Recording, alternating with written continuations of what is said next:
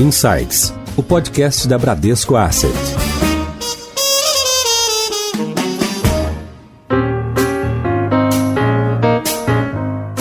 Olá, bem-vindos ao Insights, o seu podcast semanal da Bradesco Asset. Eu sou a Priscila Forbes e hoje nós vamos falar com uma das principais multinacionais brasileiras, que é também uma das maiores empresas de alimentos no mundo. Dona de marcas como Sadia, Perdigão e Qualy, estamos falando da BRF.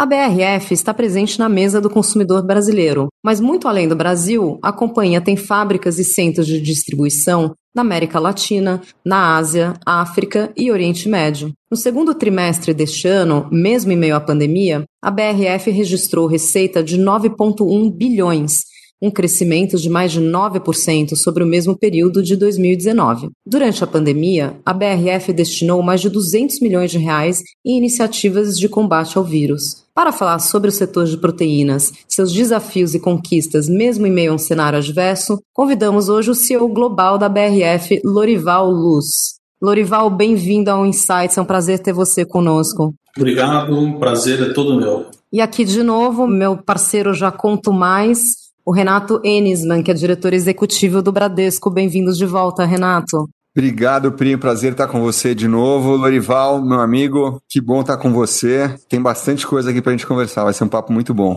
Ô, Lorival, a gente tem uma tradição aqui no Insights de deixar o convidado apresentar a empresa, né? Então a gente já falou um pouquinho sobre a BRF, mas a gente queria ouvir nas suas palavras, conta um pouquinho em grandes números, onde a BRF está presente, as principais marcas e os pilares onde vocês atuam. Então, obrigado, Pri, Renato. Acho que é uma muito bacana a oportunidade de estar aqui com vocês e falar um pouco da nossa empresa. E digo nossa porque é uma empresa brasileira e nós temos muito orgulho de tudo que nós fazemos e do que a gente representa é, também no mercado externo. Então, de forma bastante é, sumarizada, como você já colocou, a BRF hoje nós temos a marca Sadia, a marca Perdigão e também a marca Quali líder aqui no mercado nacional de margarinas. Também é, no mercado externo temos a marca Banvit na Turquia, onde também é, somos líderes de mercado, e nos Emirados Árabes nós temos a marca também lá Sadia, mas se fala Sadia,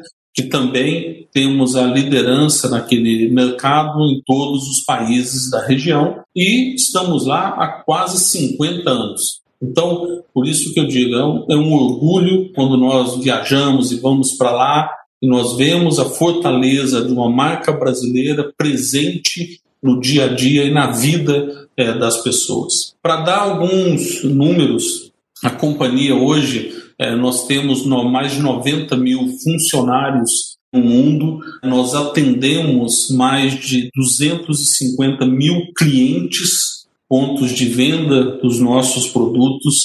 Nós somos o maior exportador de frango do mundo. Nós temos e integrados a nós que nos apoiam quase 10 mil produtores rurais que trabalham junto conosco. Nós temos aqui no Brasil 39 unidades produtoras ou fábricas espalhadas pelo Brasil como um todo temos três fábricas na Turquia, temos também uma, uma fábrica, uma planta em Abu Dhabi, então temos uma planta lá que produz alimentos em solo dos Emirados e atende toda a região. Então, é de fato uma empresa grande com uma cadeia longa, é, que a gente diz que vai desde o milho, da produção dos animais até é, que o alimento chegue é, com qualidade no seu ponto de venda e fique à disposição dos nossos consumidores. Eu queria começar aqui o, o nosso bate-papo falando um pouquinho do, de consumo, né? e, e, assim, considerando que vocês têm, eu vou até falar de marcas primeiro, considerando que vocês têm né, algumas das marcas mais queridas né, dos brasileiros, né, vamos falar de Sadi e Perdigão, e que são queridas há anos, né, há décadas, né? Então como é que é isso? Como é que se gerencia né, um portfólio de marcas para ele durar tanto tempo? E também, como é que vocês decidem? Quer dizer, poxa, esse produto aqui eu vou botar com a marca Sadia, aquele eu vou botar com a marca Perdigão. Explica um pouco para a gente como é que é essa gestão de marcas aí para vocês. Bom, legal, Renato. Acho que é bastante é importante porque de fato, as marcas é, Sadia e a marca Perdigão são marcas quase centenárias. Né? É, são marcas que estão no Brasil há mais de 80 anos, 85 anos. Como é que a gente mantém essas marcas sempre vivas e cada vez mais fortes? Produzindo alimentos de qualidade sempre, investindo na qualidade dos nossos produtos, investindo na inovação, no lançamento dos nossos produtos. Isso é que mantém uma marca forte e sendo querida. O que a gente quer e tudo que a gente faz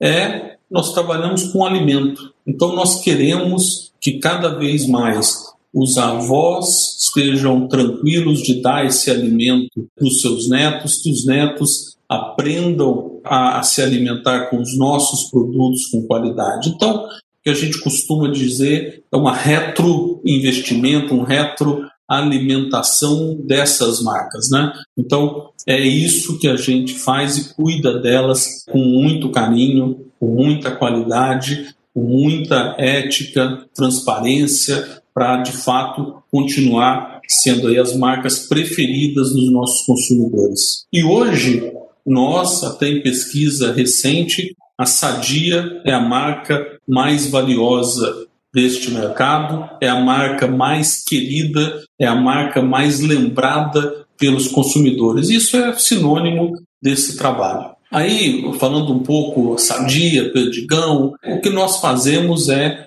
trabalhar no território, como se diz, das fortalezas de cada um. Então, nós temos aí é, momentos, por exemplo, de consumo. Então, nós temos uma linha de perdigão na brasa, que imagino que vocês já devem ter experimentado, que é onde nós temos aqui as linguiças, os frangos, já com os temperos, prontinhos para ir para esse momento. Né? E lembra que o perdigão a gente sempre fala, comer junto tem sabor de perdigão. Então, ela tem ali o seu momento, a identificação com o público, né?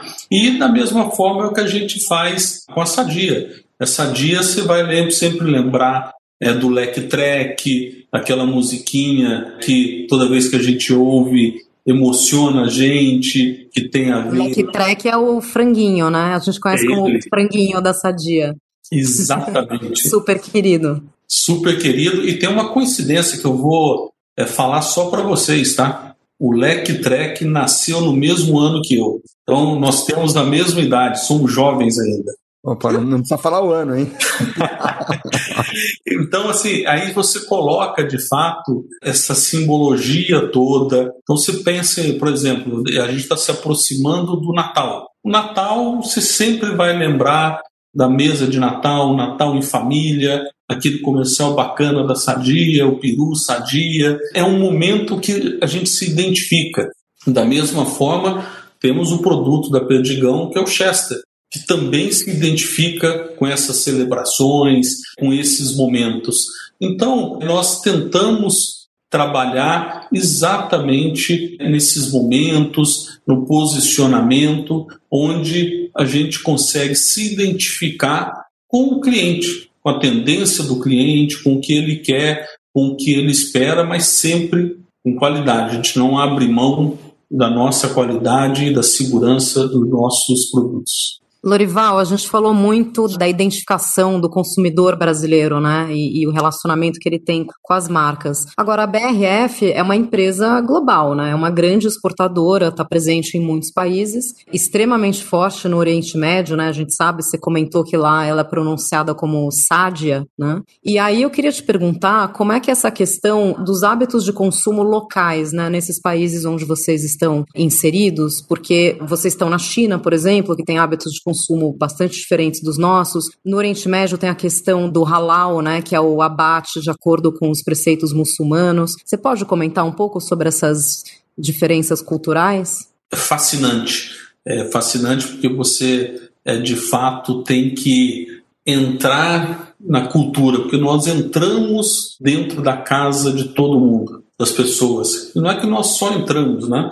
Nós participamos do momento de união de uma família, que é o momento que as pessoas se sentam à mesa e é o momento é que a família está reunida. Então, de fato, entender, compreender é, os hábitos de consumo, as tendências de consumo é indispensável, é absolutamente primordial. E aí, vou te dar aqui alguns exemplos das, das situações ou coisas que a gente tem que entender muito claramente. Então, por exemplo, falando aqui do caso do frango, existem gostos diferentes. Tem determinados países que gostam e só importam a carne branca. Então, aqui sumarizando o, o peito, por exemplo. Existem países como o Japão e grandes países de Ásia que eles só importam e gostam mais e valorizam mais a carne escura. Então, a coxa, a asa tem uma demanda muito maior. Na China, por exemplo, pé de frango tem um valor enorme. Eu até gostaria que alguns frangos tivessem quatro, seis pés, mas ainda não conseguimos fazer isso, porque a demanda é enorme, porque é o hábito, é o costume deles. Falando do mercado halal, por exemplo, lá, como vocês sabem, não pode ter suíno no, no, pelos preceitos halal e questão religiosa, não tem suínos, é, é uma característica desse mercado. E a característica também é que eles se alimentam grande consumo de frango, mas é um frango que nós chamamos de grila, mas é, é chamado, nós aqui brasileiros chamamos do galeto, que é o frango menor. Nós aqui no Brasil temos o hábito do frango maior, grande. Lá, você vai num supermercado, você vai ver lá os frangos já embalados de 800, 900, 1.000, 1.100, 1.200, 1.300 gramas e eles literalmente escolhem esse tamanho é dependendo da sua família, né, e da refeição. Então, nós temos que nos adequar a esse mercado. Então, a nossa linha aqui de produção, ela tem que atender a essa especificação para poder estarmos presentes e continuarmos liderando a esse mercado. Então, é um trabalho contínuo de estudo e de entendimento do hábito alimentar e dos momentos de consumo dos clientes. Em Foco.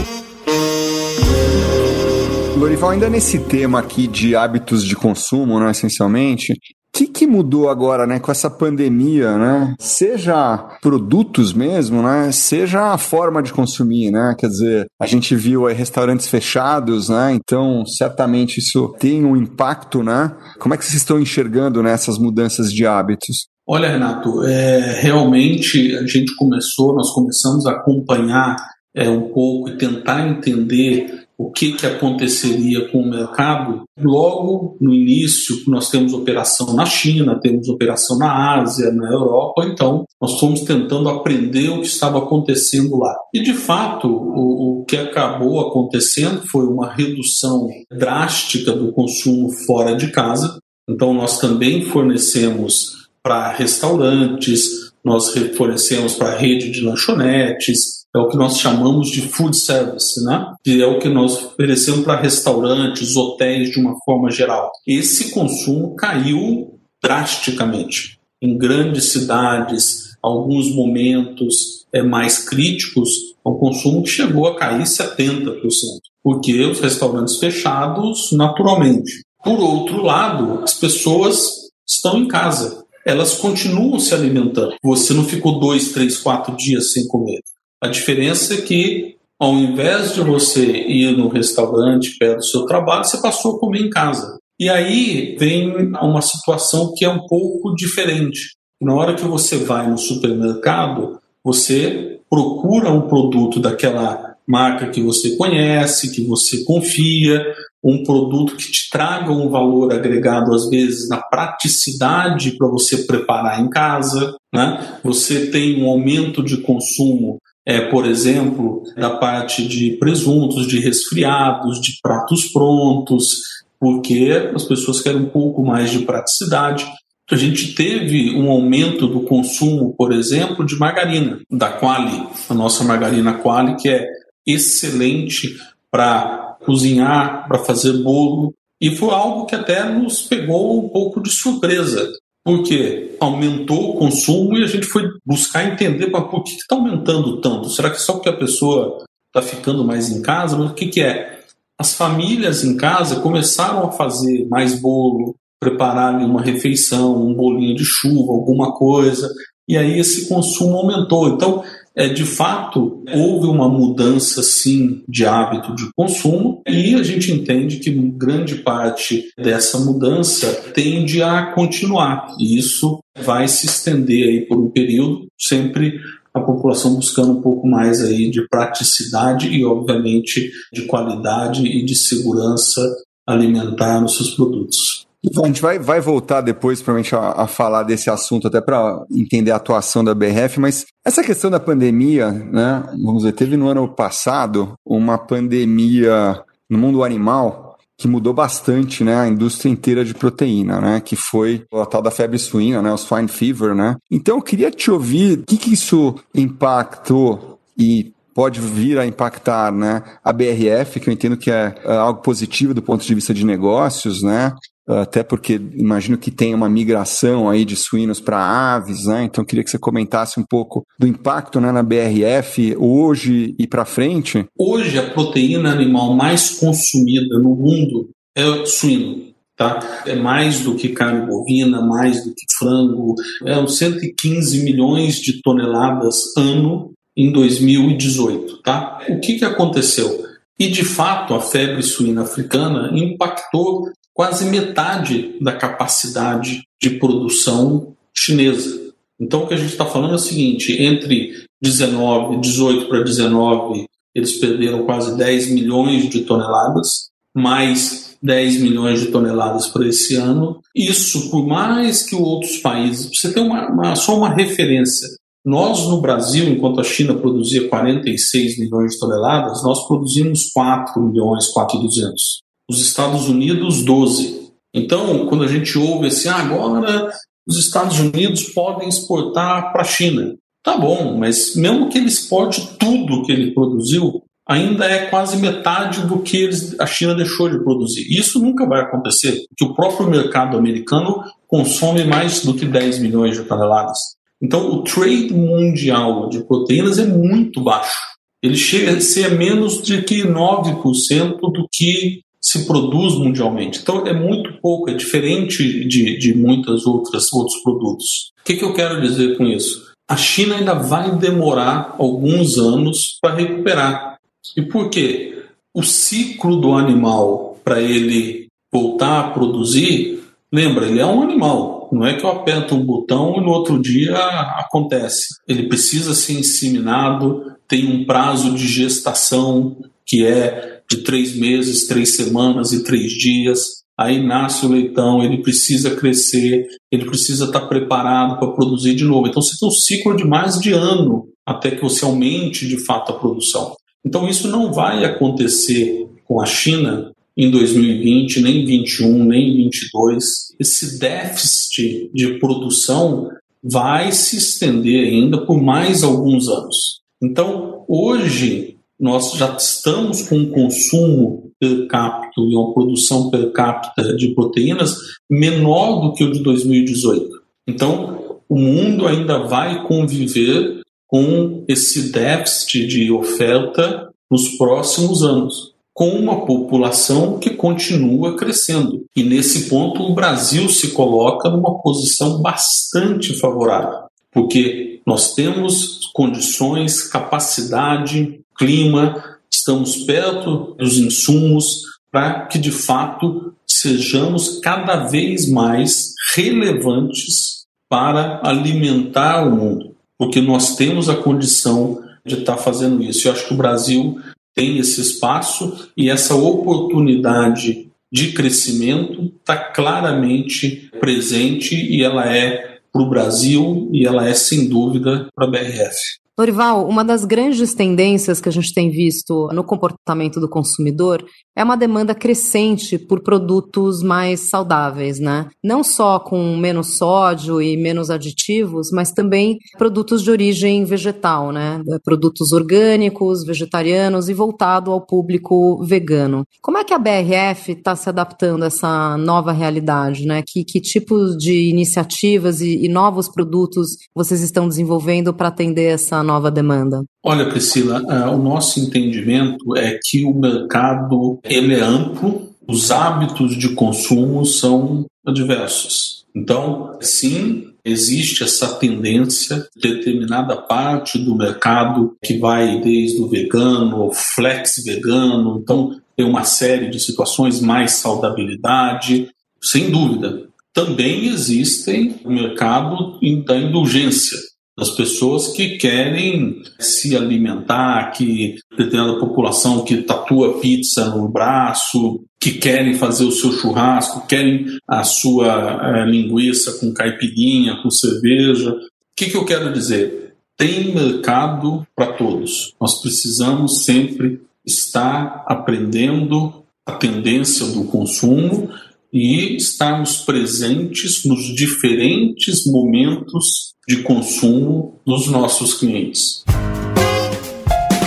Em alta. A gente até teve alguns episódios aí que estavam focados no tema ISD, né? Que é aquela sigla lá para meio ambiente, sociedade, governança, né? Que é um tema que eu acho que ele é muito demandado pela própria sociedade mas o mundo de investimentos acordou para esse assunto aí, como uhum. você bem sabe, né? Eu queria que você comentasse um pouco, né, como é que é a atuação em ST da BRF, mas eu queria, principalmente, se possível, que você focasse no lado ambiental, porque hoje, né, os produtores de proteína são bastante cobrados por isso.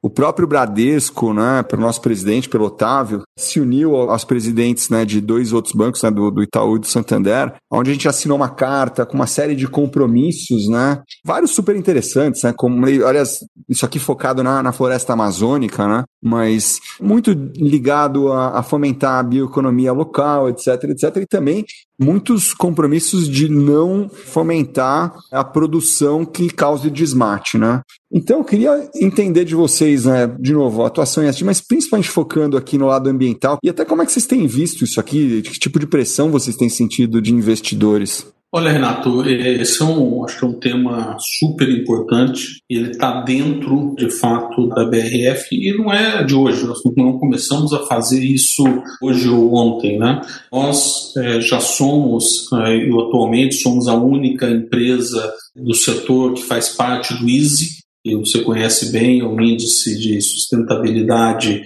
econômica da B3. Então, isso nos orgulha muito, isso demonstra é, esse comprometimento contínuo da empresa. É, nós também, já há vários anos, há mais de três, quatro anos, é, nós somos signatários do Pacto Global da ONU, então também temos isso há bastante tempo, também fazemos parte, temos é, acordos com relação ao bem-estar animal, que é o World Animal Protection, também é, é super importante e super relevante. Nós é, fazemos parte também, aderimos ao Emerging Markets Investors Alliance, que é, é uma entidade, uma organização é, americana com esse mesmo objetivo. Nós assinamos essa semana com o evento da ONU a declaração para a cooperação é, global renovada, onde as empresas e CEOs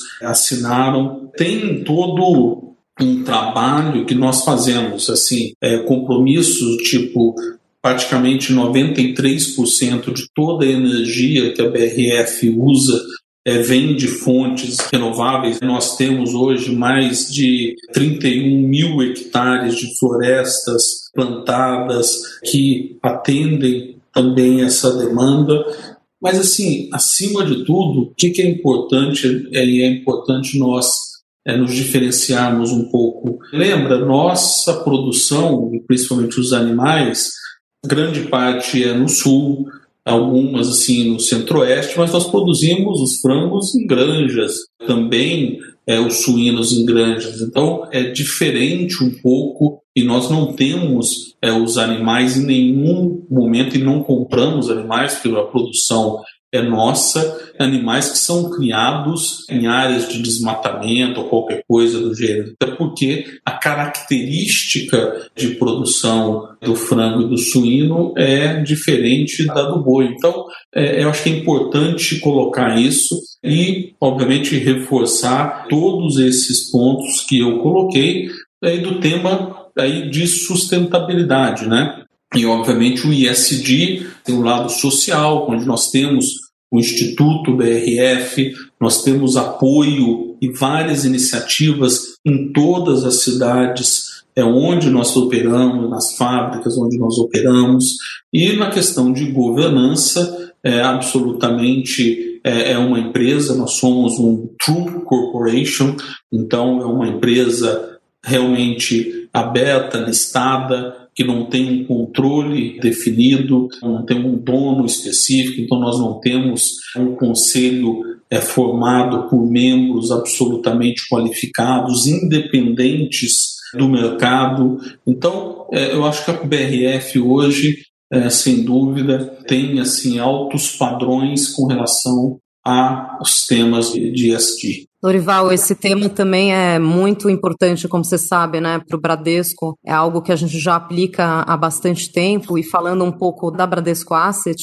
especificamente, nós desenvolvemos uma metodologia proprietária, né? A gente desenvolveu um sistema de pesquisa que a gente envia às empresas e baseado nessas pesquisas a gente tem uma nota interna, né? Um rating interno de ESG. Mas o banco também é bastante atuante, bastante preocupado com essas questões e aí eu passo a bola para o Renato comentar um pouco aí das iniciativas mais macro nesse sentido do banco. O Bradesco tem uma tradição né, nesse tema, né? A gente até teve um, um dado tempo, há mais de uma década, que a gente lançou uma campanha que a gente chamava de o Banco do Planeta, né? Na época não, não se falava de ESG, se falava de sustentabilidade, né? Mas a gente já fala desse tema há bastante tempo, né? Então, eu cheguei já a comentar aqui em outro episódio, mas se a gente fosse seguir as letrinhas, né, do lado de meio ambiente, a gente tem, como eu falei, essa iniciativa aí é, liderada pelo Otávio de preservar a, a floresta amazônica, né, com uma série de compromissos concretos. A gente esse ano também anunciou o compromisso de ter emissão zero de carbono, né? E a gente vai neutralizar durante o ano de 2020, né? Isso vai acontecer. No lado social, a gente, né, como o Lorival comentou na BRF, a gente também fez uma série de ações, né, durante a pandemia, foram super importantes, né? É, enfim, do lado da, da sociedade, comunidade, né, doações de máscaras, leitos, testes, e a gente também ficou muito ao lado dos nossos clientes, ao lado dos nossos funcionários, cuidando deles, né, são mais de 90 mil funcionários, né, então, cuidando da saúde mental, da saúde deles e dando atenção, às vezes, até para as famílias, né. E do lado da governança, a gente andou bastante também, esse ano a gente passou a ter dois conselheiros independentes, então, tem muita coisa acontecendo nos três ISDs, né, e como você comentou na Bran, a gente tem esse rating, né, que é um negócio que é super interessante, a gente começou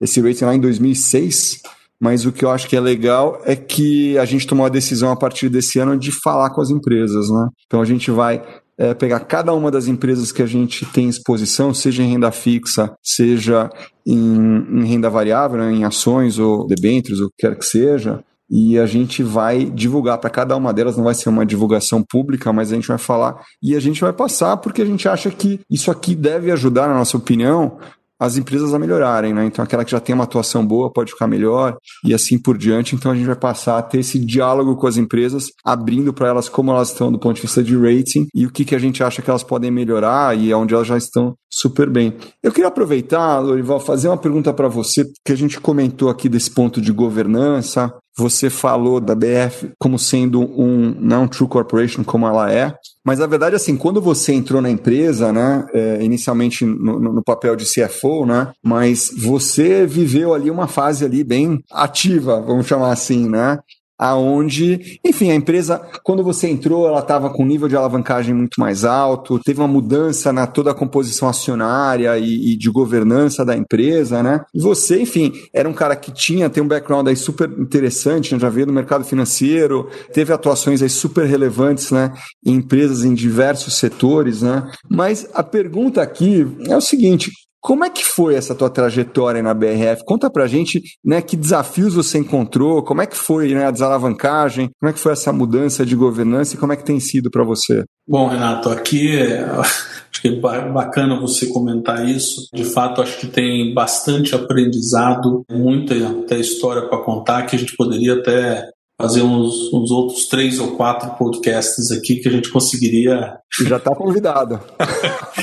é, preencher. Mas, de fato, acho que foi um momento bastante é, desafiador é, pelo qual a companhia passou, onde uma conjunção é, de fatores e aí é, resultado, câmbio, gestão, uma animosidade, nível de conselho, tudo isso que estou falando é o que você viu, é, é público, é, aconteceu de fato ali é, entre 2017 e começo de 2018. Acho que, se eu puder dizer uma coisa, é, e a forma com que eu atuei foi sempre vamos fazer e eu tenho que fazer o certo e o melhor para a empresa, para a BRF, e de forma absolutamente transparente, mesmo que tenha que dar notícia ruim, impacto ruim, mas é, a gente precisa atuar dessa forma. Eu acho que foi isso do meu lado que eu fiz, é a forma com que eu trabalhei de forma muito intensa nesse período. Também, acho que a partir do mês de abril de 18,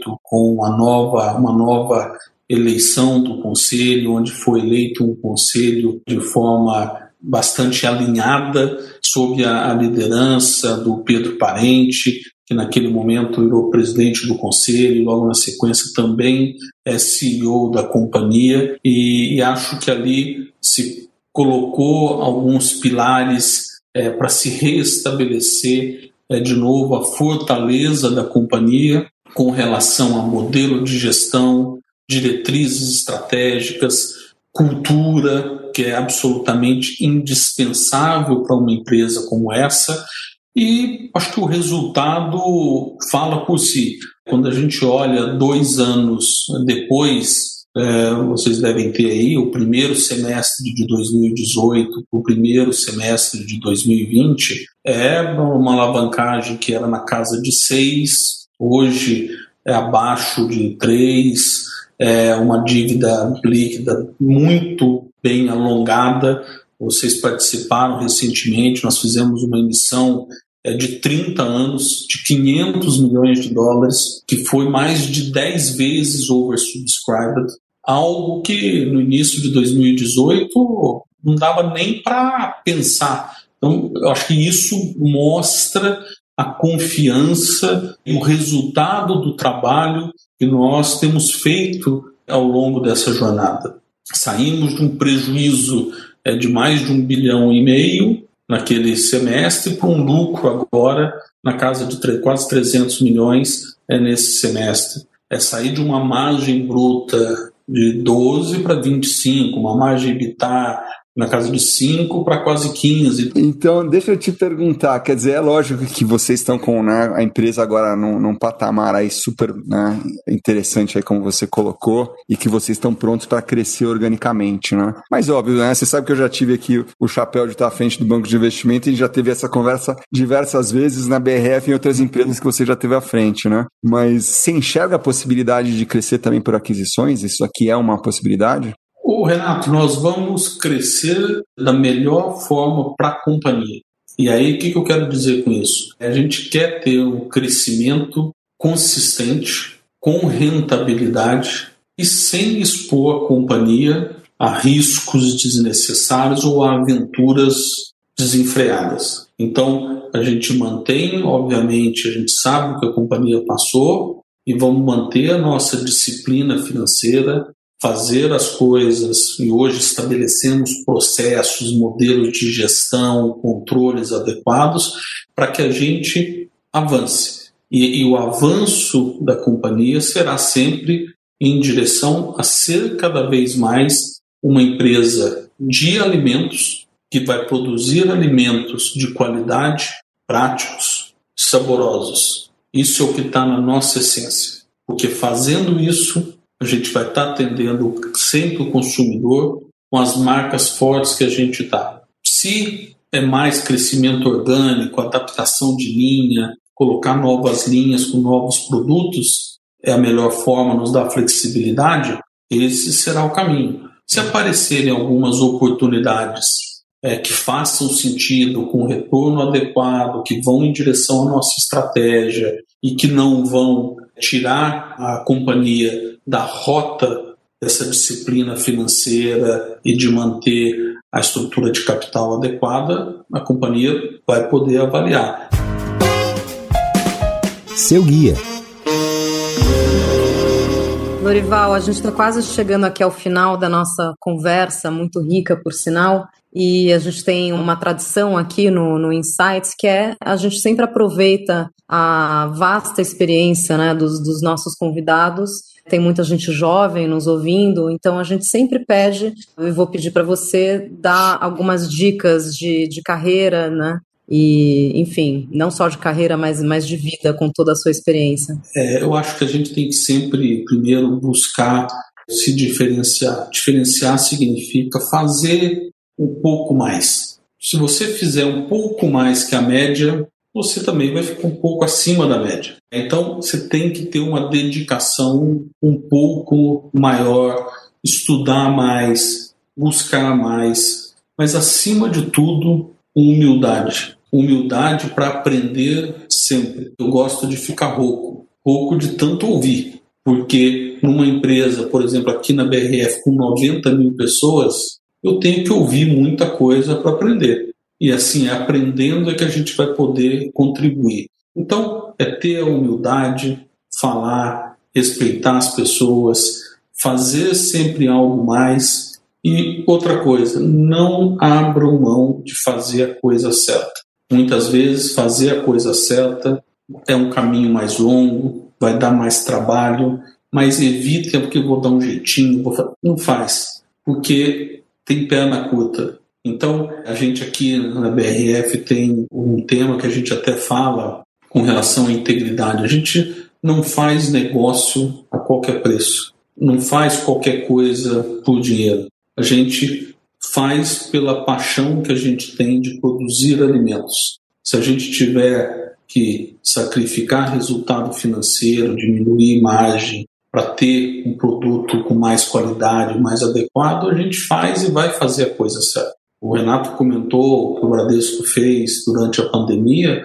Nós também, como a primeira empresa, começar um programa de doação, talvez a empresa que mais testou é, no país. Nós fizemos as doações, nós interrompemos linhas proativamente, assinamos acordo com o Ministério Público do Trabalho para colocar procedimentos abrimos mão de market share com orgulho, porque o objetivo era cuidar das pessoas, trazer a segurança para as pessoas. Então, é, façam a coisa certa, façam sempre algo mais, tenham humildade, ouçam bastante, aprendam, respeitem todos, porque todo mundo tem o seu valor, tem algum valor e a gente precisa ouvir entender para poder extrair o melhor valor é, de todos. E obrigado pela aula, pelo papo sensacional. Nós conversamos hoje com Lorival Luz, que é o CEO global da BRF. Obrigada pela sua presença aqui no Insights, Lorival. Obrigado, foi uma honra, foi uma, muito, muito gostoso bater um papo com vocês. E mais uma vez, obrigado ao Renato Enisman, que é nosso diretor executivo aqui do Bradesco. Obrigada, Renato. Obrigado, Pri, por estar mais uma vez aí com você. E obrigado, Lorival, sensacional. Muito bom. Valeu, pessoal. Aos nossos ouvintes, vocês já sabem, toda semana tem um episódio novo aqui no Insights. Fique ligado e siga a página do Bradesco Asset no LinkedIn. Tchau, até a próxima.